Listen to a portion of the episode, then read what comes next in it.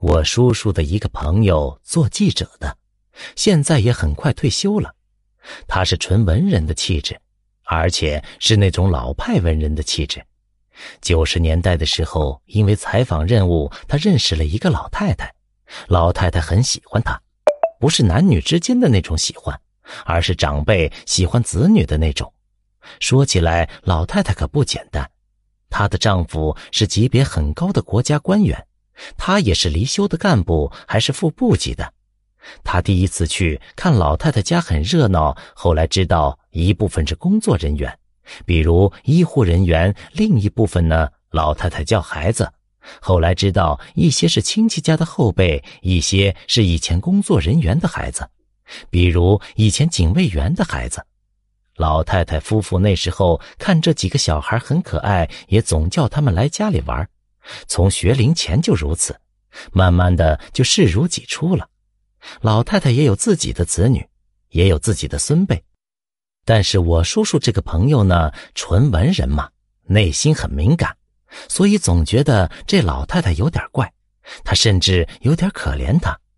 其实人家的生活水平比他好太多了，而且只要一个眼神，那些后辈们争着过来服侍，一个个笑得和花一样。老太太呢，大多数时间是坐在躺椅上，摸着她养的那只猫。我叔叔的朋友是带着报社的任务去的，完成任务就应该和老太太没有交集了。他也知道两个人社会地位相差太大，总觉得没事再去找人家，近乎于巴结人了，所以他也就不去了。但是他不去，老太太叫人把电话打到报社去了，问他怎么不来看我了。社长赶紧叫他去，他呢抱着安慰孤寡老人的心情就去看望，几乎最少半个月就去一次，这么大概七八年期间，老太太问过他的家庭工作，他认为自己家庭工作都很好，从没有提过一次求帮助。那天老太太去香山玩，他推着轮椅，老太太忽然问他：“你觉得今天有什么不一样吗？”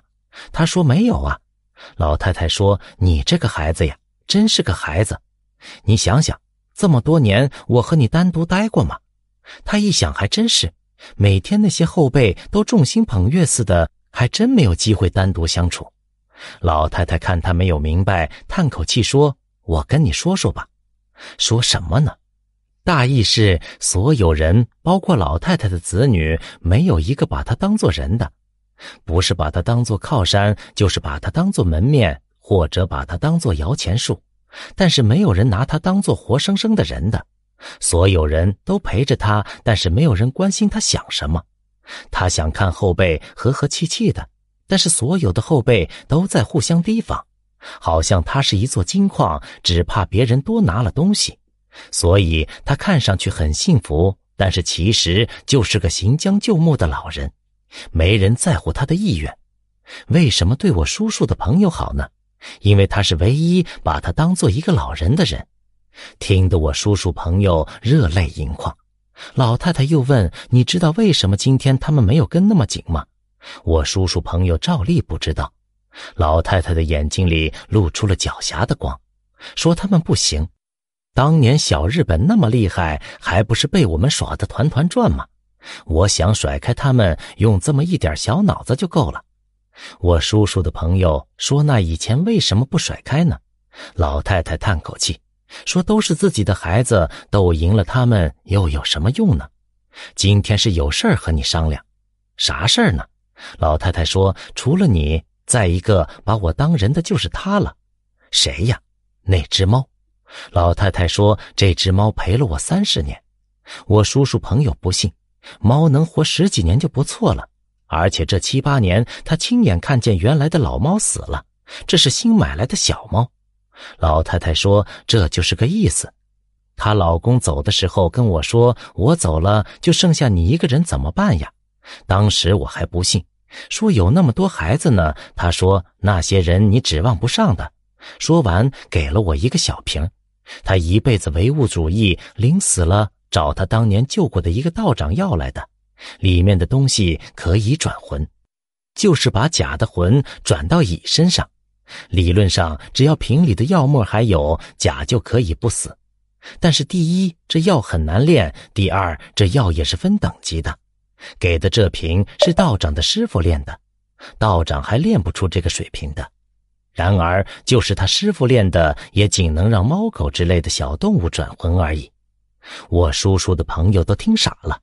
老太太说：“他们都不知道，以前的猫都是我自己找来，现在身体不行了，想请你帮我找一只猫来，不是随便找的，也要匹配的。”我叔叔的朋友当然答应，但是还不信。老太太说：“你找来就是了。”他猛然想起一事，说：“这猫也才几岁，着什么急呢？”老太太说：“如果转魂，猫不能超过六岁。”过了几天，他真给找来一只小奶猫，老太太很高兴，就留下了。第二天再去，老猫已经死了。他还不信转魂的事，但是看小奶猫一夜之间就会了老猫所有的本能以及习惯的动作，又不能不信了。